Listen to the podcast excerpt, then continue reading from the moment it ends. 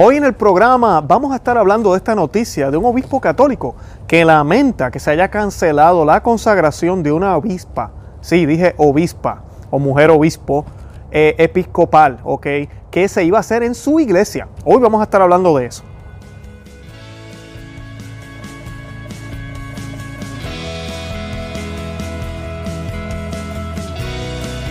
Bienvenidos a Conoce, Ama y Vive tu Fe. Este es el programa donde compartimos el Evangelio y profundizamos en las bellezas y riquezas de nuestra fe católica. Les habla su amigo y hermano Luis Román y quisiera recordarles que no podemos amar lo que no conocemos y que solo vivimos lo que amamos. Hoy vamos a estar hablando de esta noticia que pareciera que no, no terminan estas noticias, de verdad. Es sobre un obispo era un poco, es noticia vieja, pero es continuación de, noticia vieja, ¿verdad? Y es que tenemos buenas noticias hoy, es que se canceló lo que un obispo dejó, permitió hacer, quería hacer en su parroquia, en su iglesia, un obispo, eh, había permitido a otra obispa o una obispa de, su, de otra denominación cristiana hacer su consagración en una iglesia católica, aunque todo esto va contrario al catolicismo. Y pues gracias a las protestas de los feligreses, gracias a las protestas de mucha gente, la obispa, o no sé cómo decir, la mujer obispo, eh, decidió cancelar su consagración.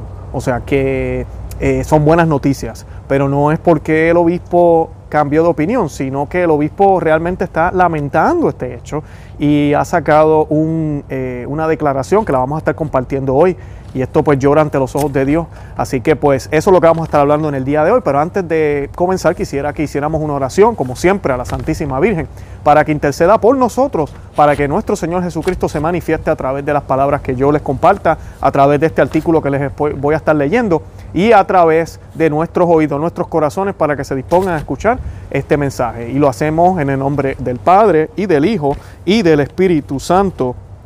Amén. Oh bendita entre todas las mujeres, que vences en pureza a los ángeles, que superas a los santos en piedad. Mi espíritu moribundo aspira a una mirada de tu gran benignidad, pero se avergüenza al espectro de tan hermoso brillo.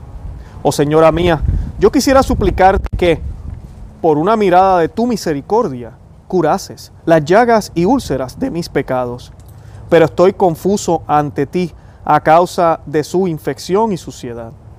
Tengo vergüenza, oh Señora mía, de mostrarme a ti en mis impurezas tan horribles, por temor de que tú, a tu vez, tengas horror de mi causa de ellas. Y sin embargo, yo no puedo, desgraciado de mí, ser visto sin ellas. Te pido tu intercesión, Santísima Virgen María. En el nombre del Padre, del Hijo y del Espíritu Santo. Amén. Bueno, esta noticia que les voy a estar compartiendo hoy, la estoy sacando de Church Militant y hay un pedacito de Lightside también. Todo lo que voy a estar aquí leyendo es de ese artículo. Y son buenas noticias. Yo sé que casi siempre son malas las que eh, hablamos acá, pero estas son muy buenas noticias. Gracias a Dios esto se canceló, no se va a hacer. Pero lamentablemente el obispo no ha cambiado de opinión y tenemos que orar por este obispo católico. Los obispos son sucesores de los apóstoles. El obispado como tal, el que ocupa eh, esa silla de un obispo, tiene el sacerdocio completamente, plenamente.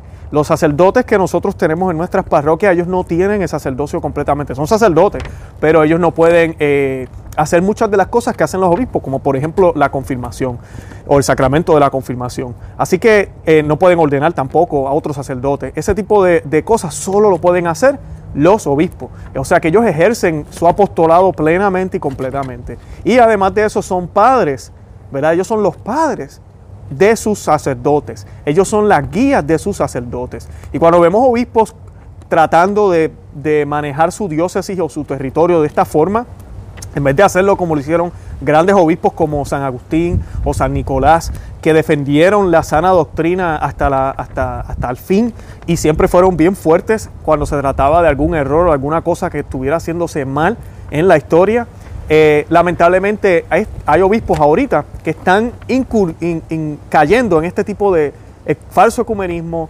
eh, prácticamente administrando sus diócesis como un negocio.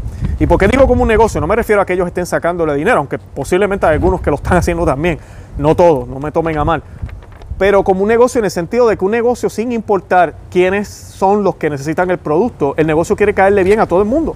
Cualquier producto que usted vende, usted vende ropa, pues usted le vende ropa al viejo, al joven, usted le vende ropa al extranjero, al que vive cerca, usted le vende ropa a la mujer, al hombre, ¿verdad? Usted quiere caerle bien a todos esos diferentes mercados. Y lamentablemente lo que estamos viendo es que los obispos quieren agradarle a todo el mundo, siendo, sea católico o no sea católico, y, y agradarle en qué sentido. A lo que me refiero es agradar sin tener que prácticamente ser católico, sin tener que aceptar el mensaje.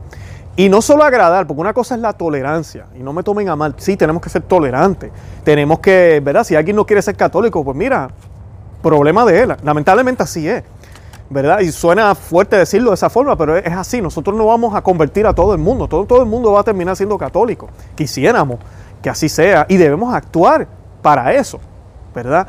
Pero sería irrealista pensar que todo el que se tope conmigo va a ser católico. Yo sé que eso no va a suceder. So, yo tengo que ser paciente, tolerante, prudente, tener cortesía. Ese, eso está bien, eso no hay ningún problema. Pero de ahí, para yo poder ser tolerante, de ahí yo llegar a decirle a un musulmán, sabes que yo, me salvo con Cristo y tú te salvas por Alá. Y eso está bien, ven, vamos a, tomarnos de las manos y vamos a orar al mismo Dios que adoramos. Eso sería apostatal, eso está completamente errado. O yo decirle al budista, eh, ya, no hay problema, ven a mi parroquia y yo voy a, tu templo y allá pues hacemos lo mismo los dos porque no importa, cada cual se salva por como quiera y por los medios que les, que les sean eh, dado y los, por los medios que desea hacer. No, mi deber es yo hablarle de porque yo pienso que Cristo es el Salvador. Yo no tengo que insultar su religión, yo no tengo que llegar a ese punto, no, claro que no. Pero yo tengo que mostrarle a él que la verdad la tenemos los católicos. Claro, tengo que tener buenos argumentos, buenos fundamentos y lo más importante, mi testimonio. Pero son ambas, tengo que hablarlo también. Y lo que estamos viendo es que la iglesia, muchos de los líderes, como este obispo, han asumido una posición de simplemente caerle bien a todo el mundo y que tal vez sin hablarle de Cristo, sin mostrarle a Cristo, de una forma, no sé, me atrevería a decir casi mágica, entonces van a convertirse. Me imagino yo que eso es lo que ellos piensan. O tal vez ni les interesa que la gente se convierta. Y creen lo que acabo de decir, que el musulmán sea un buen musulmán, que el judío sea un buen judío y el católico sea un buen católico. Así vivimos todos felices. Eso no es lo que San Pedro, San Pablo predicaban cuando iban a las distintas ciudades, cuando llegaban a distintos lugares. Ellos iban claramente a decirle a las personas, el Señor es Cristo. Y Él vino y murió en una cruz y, resucitó al tercer día. Y tienes que bautizarte y tienes que hacer esto y tienes que hacer lo otro. Arrepiéntanse, en el reino está cerca. Y van con buenos argumentos. Así que San Pablo fundó todas las, primeras comunidades cristianas. San Pedro también hizo su gran labor. Todos los santos, los primeros obispos, eh, los que acabo de mencionar, San Agustín, San Nicolás. Y así ha sido hasta los 1960 más o menos, cuando decidimos cambiar todo. Y es gracioso porque en esta eh, declaración que voy a leer ahora, se, él, él habla algo muy certero aquí, este obispo. Y eso es lo que vamos a estar hablando quiero que tengan en cuenta que lo más que quiero que hagan después que escuchen este video es orar por este obispo, orar por él, orar por la Santa Iglesia Católica orar por todo el clero, porque si un demonio, ¿verdad? Vamos a suponer, dicen los místicos, que cada persona lamentablemente también tiene un demonio que lo molesta, Tenemos un ángel guardián, pero también tenemos un demonio que nos molesta. Yo diría que los sacerdotes, y esto lo han visto algunos místicos, no tienen uno, a veces tienen cinco o seis encima, porque los, los demonios detestan a los sacerdotes, detestan a los obispos, porque son religiosos, sus manos están consagradas para poder traer a Cristo, ¿verdad? En la, sana, en la Eucaristía, en la Santa Misa, para poder perdonar pecados, ¿verdad? Con la autoridad de Cristo ellos detestan a los sacerdotes, detestan a los sacerdotes. Así que eh, las tentaciones para ellos son más fuertes, por eso tenemos que orar por ellos. Y dice lo siguiente, la consagración de una mujer obispa episcopal está siendo expulsada de una parroquia católica después de la reacción violenta de los fieles de Richmond. Eh, el obispo Barry Nextout lamenta la cancelación. Los, los episcopales planeaban celebrar la consagración de Susan Button Haynes el 1 de febrero en la Iglesia Católica San Bede o San Bede en Williamsburg, en, Virginia. los católicos locales, incluidos algunos fieles de San Bede, se indignaron cuando se corrió la voz del evento a principios de este mes. Muchos católicos que se enteraron de esto en línea también expresaron su oposición con una petición en que obtuvo más de 3.000 firmas. Ahora el obispo electo, eh, que. Eh, el obispo electo protestante, decidió cancelar la ceremonia de la consagración a otro lugar, al notar la reacción violenta que recibió de la diócesis católica de Richmond. Anunció el viernes que el lugar ha sido cambiado a la capilla de la comunidad de Williamsburg. ella escribió, la obispa, una carta al obispo Berry de la diócesis católica de Richmond y anunció que se retiraría del uso de la parroquia de San Bet como sede y declaró, le escribo para retirarnos de nuestro contrato para usar el hermoso y sagrado espacio de San Bet para mi próxima consagración como el undécimo obispo de la diócesis episcopal del sur de Virginia. Hemos apreciado y admirado su gracia y valor al extender esta hospitalidad y cumplir con su invitación, incluso bajo el fuego de aquellos dentro de sus propios rebaños. En una declaración pública, el obispo Nexnot, el católico, se lamentó de la controversia en torno a una ceremonia protestante dentro de una iglesia católica y dijo, con gran tristeza recibí una carta del obispo electo Susan Hain que decía que debido a la controversia sobre el uso propuesto de la iglesia católica de San Bede, o Bill para su consagración como obispo de la diócesis episcopal del sur de Virginia, ella decidió buscar otro lugar para la ceremonia. Al conceder permiso para que esta ordenación se lleve a cabo en dimos la bienvenida, como alentaron los padres del Concilio Vaticano II a aquellos que tienen en común con nosotros la palabra escrita de Dios, la vida de gracia, fe, esperanza y caridad, y con los otros dones interiores del Espíritu Santo. Eh, y aquí está citando el decreto sobre el ecumenismo.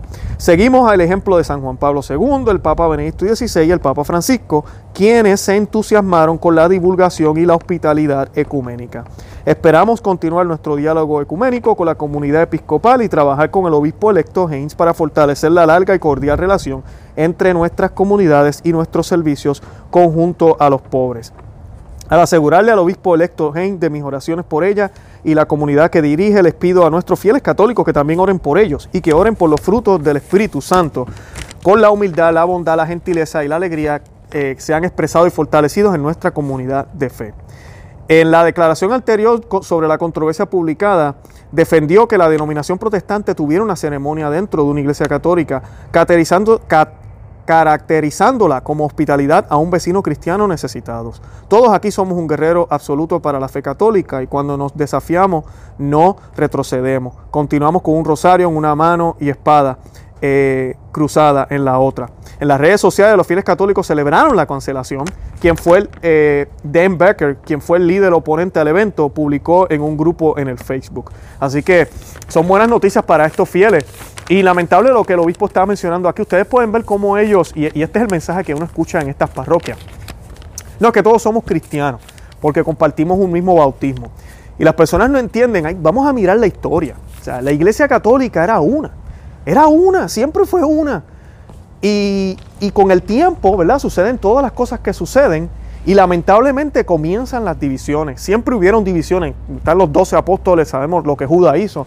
Y, hubieron sus cosas, siempre las hubieron, pero no al, punto de lo que sucede ya con, con, la deforma protestante, donde se separan completamente del cuerpo de Cristo. Y eso la iglesia lo reconoce así, lo reconoció en todos los concilios. Por eso, estaba yo mencionándoles al principio, que este obispo dijo muy certeramente Concilio Vaticano II, claro, porque desde el Concilio Vaticano II esta idea de que todos los cristianos somos iguales comienza a florecer, pero a florecer de una manera negativa. Porque una cosa es que sí, yo reconozco que esta gente, ok, tienen la Biblia, saben un poco de Jesús, pero ellos no están viviendo la fe completamente, no la viven, porque ellos no comulgan, ellos no tienen los sacramentos, no reconocen a los santos, no reconocen el martirio, no reconocen la comunión de los santos, no reconocen el poder y el papel de la Santísima Virgen María, que es bíblico y que siempre lo fue y está ahí y se, creía desde el principio. O sea que es, una, es un cristianismo deforme, no es un verdadero cristianismo. Como yo les decía en otro video, esto se los digo claro a los hermanos protestantes que tal vez nos escuchan, eh, para ser cristiano usted tiene que ser católico. Usted no puede ser cristiano si no es católico, punto. Así de sencillo. Porque lo que Cristo nos dejó está plenamente en la iglesia católica. Y hay pasajes bíblicos y les invito a que visiten mi canal. Ahí tenemos videos de todo sobre los sacramentos de la confesión, la Eucaristía, eh, el sacerdocio. Todo lo que la iglesia tiene fue establecido por el propio Jesucristo, fue llevado por los apóstoles, está todo narrado en los hechos de los apóstoles y la historia no miente. Vamos y vemos los historiadores, leemos libros de historia, leemos la historia de Roma, podemos leer la historia de Europa y nos vamos a dar cuenta que la gente era que eran católicos, eran católicos. Eso no, no habían luteranos, habían luteranos en, el primer siglo, en el segundo, búsquenme. Habían pentecostales, habían eh, mormones, adventistas, testigos de Jehová. La cesta de la marquesina de la esquina y el colmado de Pedro que se reúne también a la valle a gritar. No, ninguno de ellos existía. Solo existía la iglesia de Cristo, la iglesia católica. ¿Y por qué se le llama católica? Porque es universal y manifiesta la universalidad de la fe. Es la única que hasta el día de hoy puede llamar a un concilio. Es la única que tiene la autoridad en el mundo entero de reunirse y ser la misma iglesia, donde quiera que vaya. Y la iglesia siempre ha sido uno desde antes y desde ahora. Siempre ha sido una. Y ahorita con esta crisis no es señal de que, ah, no, mira, que tu, iglesia no es porque, mira lo que ese obispo está diciendo. El demonio es puerco, porque lo es. Y el demonio lo que ha hecho a través de, los últimos 100 años, porque esto no es de ahora, y el Concilio Vaticano II es consecuencia de otras cosas que sucedieron antes. Esa fue, esa fue la graduación en algunos aspectos para muchos de estos modernistas. Y ahora lo que tenemos, ¿verdad? Después de todos los papas que han pasado, hasta ahora hasta Francisco, lamentablemente se han abierto puertas que no debieron abrirse. Que nos decía, por ejemplo, el Papa eh, Pío XI, hablaba muy claramente de esto del ecumenismo y decía, no, nosotros los católicos no debemos dialogar si no es simple, si no es para convertir al otro al catolicismo. Si no es para eso, no debemos dialogar. No debemos dialogar. Porque a la que empezamos a practicar y hacer cosas con los otros, a la que empezamos a besar Coranes, a la que empezamos a visitar la, mezquita, a la que empezamos, entonces ya estamos mezclando. Entonces caemos en lo que Benedicto XVI nos decía hace unos años atrás, en el relativismo, en la dictadura del relativismo que estamos viviendo ahora. Y ahora tenemos un pontífice que dice que todas las religiones son permitidas por Dios. Todas y lo firmó en papel y está escrito junto con un imán, una persona musulmana. ¿Ok? Tenemos, esa es la situación que estamos viviendo. Entonces vemos obispos como este y eso es lo que predican. Y si usted no conoce su fe, pues usted piensa que eso está bien. Y el problema con esto es que caemos en este relativismo y lamentablemente entonces nadie realmente vive la fe que Cristo nos dejó. Por eso nuestro Señor decía, encontraré fe cuando llegue, encontraré fe cuando regrese. Y él no está hablando de que no va a haber iglesia, la iglesia siempre va a asistir, pero va a ser un puñado, va a ser un remanente pequeño de personas que van a estar fieles a la fe. Eso es lo que va a suceder y eso está predicho en, el libro de revelación del Apocalipsis y está, está inclusive mencionado hasta en el catecismo. Se sabe que eso es lo que va a suceder y esa prueba ya está pasando ya está sucediendo. Y lamentablemente sí, la iglesia no se va a destruir, lo dice las Sagradas Escrituras. Las puertas del infierno no podrán contra ella, pero sí pueden haber dentro de ella un montón, como decimos en Puerto Rico, muchos confundidos, enredados, que no viven realmente el cristianismo que nos enseñó Jesucristo, que no vivimos el cristianismo que nos mostraron los apóstoles, que nos mostraron los mártires. Los mártires que no estuvieron, de hacer, no estuvieron dispuestos a hacer ecumenismo, prefirieron morir, prefirieron que no hubiera paz, que no hubiera unidad por Cristo. De eso se trata. La verdadera paz la vamos a alcanzar cuando el mundo esté debajo del reino de Cristo. Esa es la verdadera paz. Pero seguimos con estos tratados y estas boberías. Y por ejemplo, este obispo cree que está haciendo algo bonito, mira, y, la episcopal le dice, pues mira qué buena su actitud, qué bonito. Y lamentablemente estas son almas que jamás van a poder vivir su fe cristiana plena, porque nunca van a entrar a la iglesia católica, porque el obispo apoya lo que ellos están haciendo, que es herético. Una mujer obispo yo no sé cómo ellos consagran, yo no sé cómo ellos hacen las oraciones, cómo ella actúa en persona de Cristo si ella es mujer. Jesucristo decidió hacerse hombre en un hombre masculino. Lo quiso hacer de esa forma. Por eso los sacerdotes tienen que ser hombres, porque ellos actúan en persona de Cristo. Y es triste ver esto y lamentablemente son almas que se pierden. Y Satanás riéndose. Así de sencillo, riéndose. No tiene que destruir la iglesia, pero puede enredar a muchos para que el mundo siga enredado. Y miren a su alrededor, desde que la iglesia, ¿verdad? Estos líderes han apagado la luz poco a poco, ya la iglesia no es el fiscal del mundo, no es la que dice, no, eso está mal, no, eso no se hace así como lo hacía antes. Y ahora nos llevamos bien con todo el mundo y mucha gente celebra eso. Uy, mira el mundo y las iglesias, mira, nunca hemos visto un papa que visitara una mezquita, nunca hemos visto y todo el mundo, qué chévere, wow, chévere, ¿están seguros? Están, ¿Cuántos hemos convertido? ¿Se están salvando más almas? ¿La moralidad y el mundo como gira hoy en día gira mejor que antes? Eso es lo que tenemos que meditar. Ustedes saben la respuesta, sabemos que no es así. Pero no debemos perder la fe. No hay mejor momento para ser católico y defender la fe que hoy.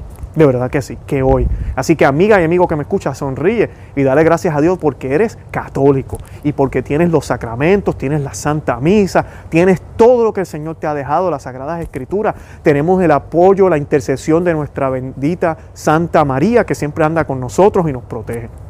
Bendito sea Dios por eso. Y oremos por todos para que a través de nuestro testimonio ojalá se, se, acerquen al Señor. Y oremos por los sacerdotes y los obispos para que ojalá abran los ojos porque ellos también tienen alma y queremos que ¿verdad? la salvación de las almas y que no, que no, que el demonio no siga ganando más adeptos sin que esos adeptos se den cuenta que andan coqueteando con él. Bueno, los invito a que visiten nuestro blog conoceamoyvivetufe.com, que se suscriban aquí al canal, también que nos busquen por cualquiera de los formatos de podcast y nos pueden seguir por Facebook, Instagram y Twitter. De verdad que los amo en el amor de Cristo y Santa María, ora pro nobis.